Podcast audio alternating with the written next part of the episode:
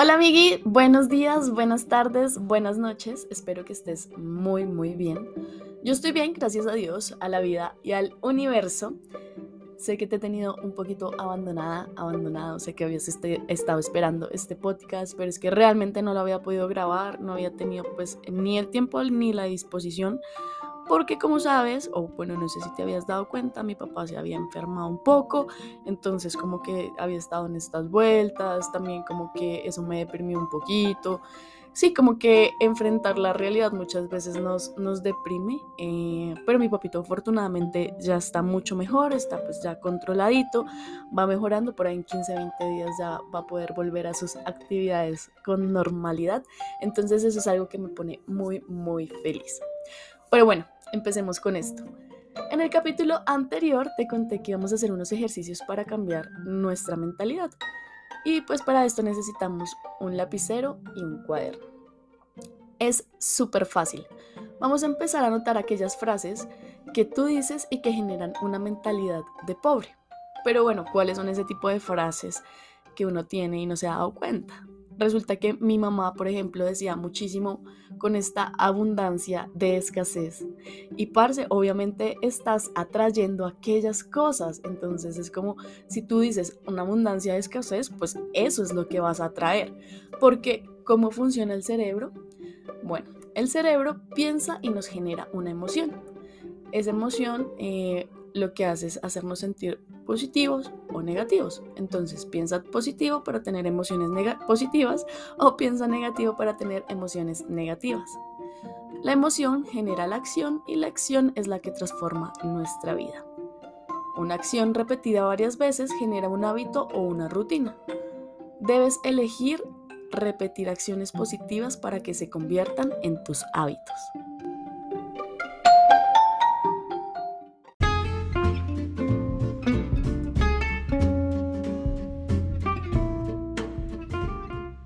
Entonces vamos a empezar a reconocer cuáles son estas frases de pobre.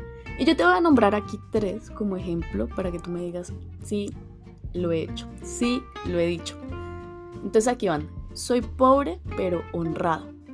Soy pobre pero vivo feliz. Soy pobre pero vivo tranquilo. Este tipo de pensamientos nos llevan a creer que la honradez o la felicidad son una especie de premio o consuelo no puedes ser rico y honrado o rico y feliz. Todo depende de tu educación y tus valores. Una vez estaba con una amiga comprando unos libros y ahí mismo había encontrado en esa tienda unos marcadores. Yo suelo hacer lettering y los marcadores suelen ser un poco costosos y son de los buenos. El caso es que mi amiga y yo ganábamos exactamente lo mismo, pero ella siempre vivía alcanzada. Entonces me preguntó, Pili, ¿tú cómo haces? Y yo me quedé viéndola y le dije, oye, pero tú hace un año exactamente me metiste a un grupo de, WhatsApp, una cadena de esas, eh, sobre la abundancia y eh, ese, ese taller duró como dos semanas. Y en ese taller pues se trataba de conocer cómo se atraía la abundancia o de cómo mejorar nuestra relación con el dinero y demás.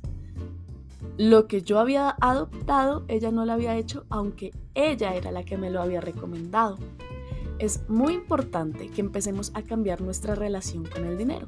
Y esta relación con el dinero se empieza a cambiar desde el cerebro, así como te estaba explicando ahorita, que el cerebro pues es el que toma las acciones. Entonces, pues solemos decir que soy pobre, pero vivo tranquilo. Pero al final del mes, al final del mes, perdón, muchos están alcanzados, no les alcanza para cubrir sus necesidades. Entonces, ¿realmente estás tranquilo? Esa es una gran pregunta, o sea, estás pobre, pero estás tranquilo realmente. Y pues el dinero nos da la estabilidad y el dinero puede ser limpio si tú lo eres. Otra frase que decimos mucho es la plata se ha hecho para gastarla. Personalmente esta era una de mis frases favoritas. o tal vez has escuchado el vive tu vida o nos vamos a morir mañana o lo que sea, entonces son personas que de pronto están pensando mucho en el ahora, no digo que esté mal, pero también tenemos que pensar un poco en el futuro porque realmente no sabemos cuándo nos vamos a morir, puede que sea mañana, en 5 años, en 10 años, en 70 años o ahora mismo. El caso es que algunos dirán que el dinero no es para gastar, sino para invertir. Yo diría que es para equilibrar tu vida, es decir, tú debes tener dinero para gastar y dinero para invertir, también dinero para ahorrar. Es muy importante también el dinero para ahorrar. Otra frase muy popular es no tengo. No tengo, no me alcanza. Podría decir que conozco personas que ganan muchísimo, muchísimo, muchísimo más que yo y siempre tienen estas frases. Pero no entienden cómo a mí me alcanza y me sobra. Y es porque aprendí a hacer presupuestos para todo. Y eso es lo que vemos en mi taller de planeación, que por cierto, si estás interesado o interesada, puedes escribirme al Instagram, aquí la cuña. Eh, pero acá aprendemos a planear nuestro tiempo, a organizar nuestro presupuesto y pues tiene un planeador y un presupuestador. Entonces ya sabes, me escribes al Instagram. Bueno, entonces recuerda esto, la pobreza no empieza por tu dinero, sino por tus pensamientos. ¿Recuerdan que en el capítulo anterior hablábamos de la mente de pobre y cómo los hábitos cambiaban a las personas? Que, los, que las personas ricas o las personas que tienen una mentalidad de rico, cada vez que pueden, aprenden más y más. Y pues obviamente gastan dinero, pero saben administrarlo correctamente. Entonces, ¿por dónde empieza? Por tu mentalidad. Asimismo, en el capítulo anterior les mencioné un concepto llamado ambición humilde.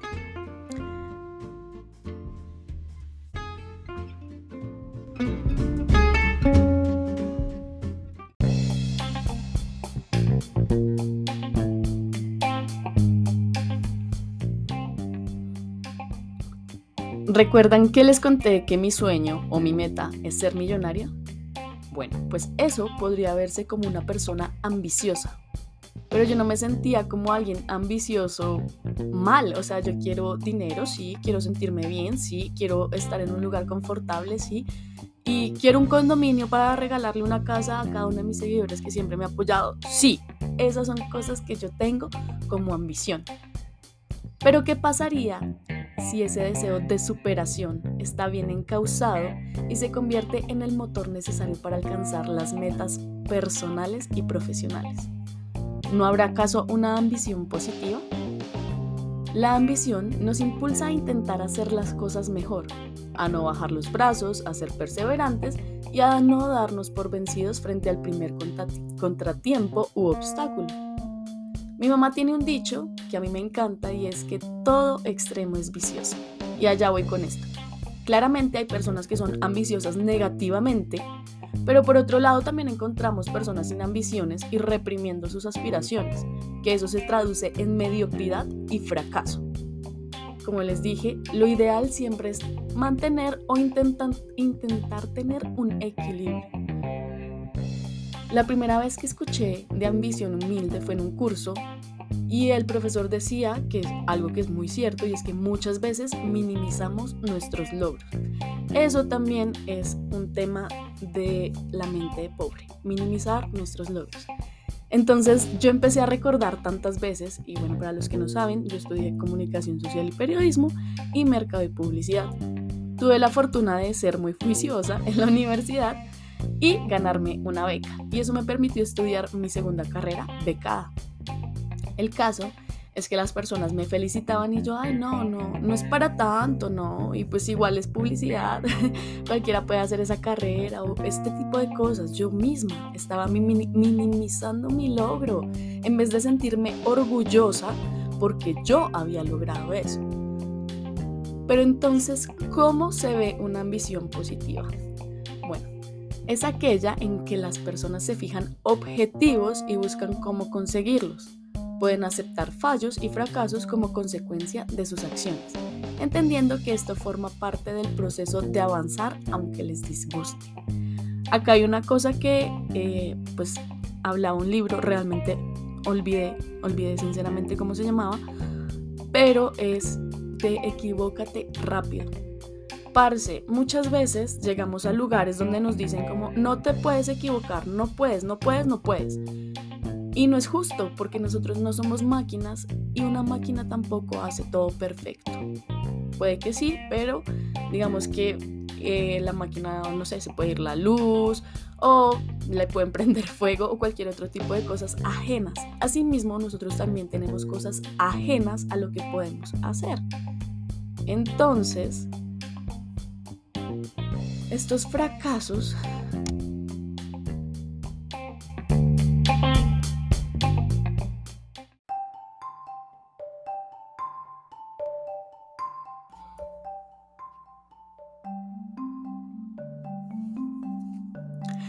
Entonces, amigos, ya vimos que podemos tener una ambición positiva y una ambición negativa.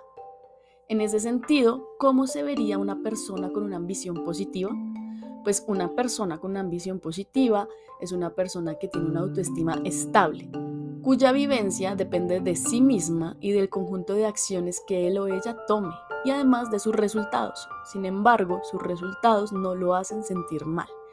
Entonces yo quiero que Mm, veamos esto que me encontré en el sitio web tlptratamientos.com, que son las características del ambicioso positivo y el ambicioso negativo. Entonces vamos a empezar por las características del ambicioso negativo. Primero, tener una constante búsqueda de metas y desafíos cada vez más difíciles. Segundo, necesidad de probar que es capaz de obtener lo que se propone. Tercero, Insatisfacción permanente con lo alcanzado, la mirada siempre en el futuro. Cuarto, desvalorización de los logros obtenidos. Nada parece ser suficiente. Quinto, deseos imperiosos deben ser a los posibles competidores. Sexto, necesidad incontrolable de querer siempre un poco más. Séptimo, condicionar su valor como persona con el éxito que obtiene. Octavo, necesidad constante de controlar. Y noveno, puede experimentar desregulaciones leves de sus emociones como ansiedad, vergüenza, miedo o decepción.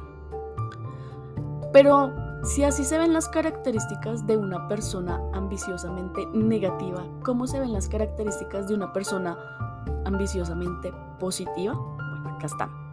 Primero, ve las aspiraciones como un camino para crecer ante las dificultades. Segundo, considera que los obstáculos son una manera de superarse. Tercero, es creativo. Cuarto, desea que los demás también logren su crecimiento personal. Quinto, acepta los fallos y errores como parte del camino. Y aquí quiero hacer una parada para hablarles algo que se llama equivócate rápido. ¿Qué quiere decir esto? Todos podemos equivocarnos, es normal, somos humanos, nadie es perfecto. Pero ¿qué es lo que debemos hacer? Si me voy a equivocar, me voy a equivocar rápido. Aprendí de esto y rápido, ya, ya sé cómo hacer, ya sé qué hacer, eh, ya aprendí. Y de esta manera no te quedas en un error todo el tiempo, sino que ya sabes solucionarlo rápidamente.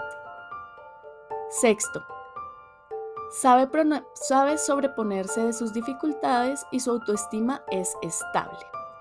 Séptimo, cuando las cosas no salen como desearía, sabe nombrar sus emociones, tolerarlas y busca soluciones. Octavo, tiene una adecuada integración entre lo emocional y lo racional.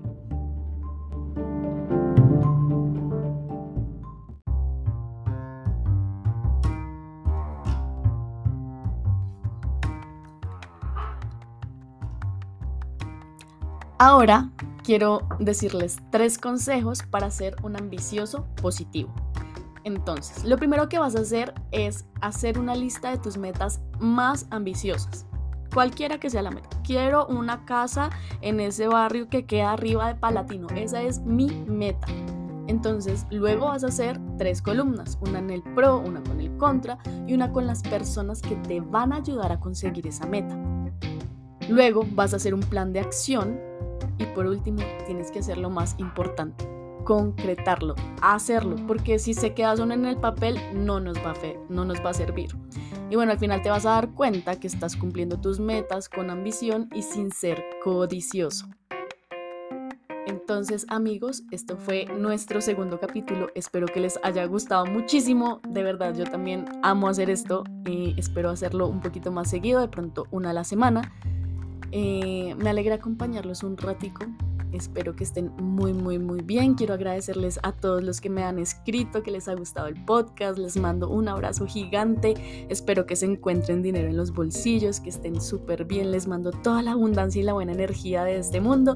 Que este día sea espléndido, que sea maravilloso, que de verdad te encuentres con la felicidad. Que la felicidad te atropelle. Les mando un beso. Chai.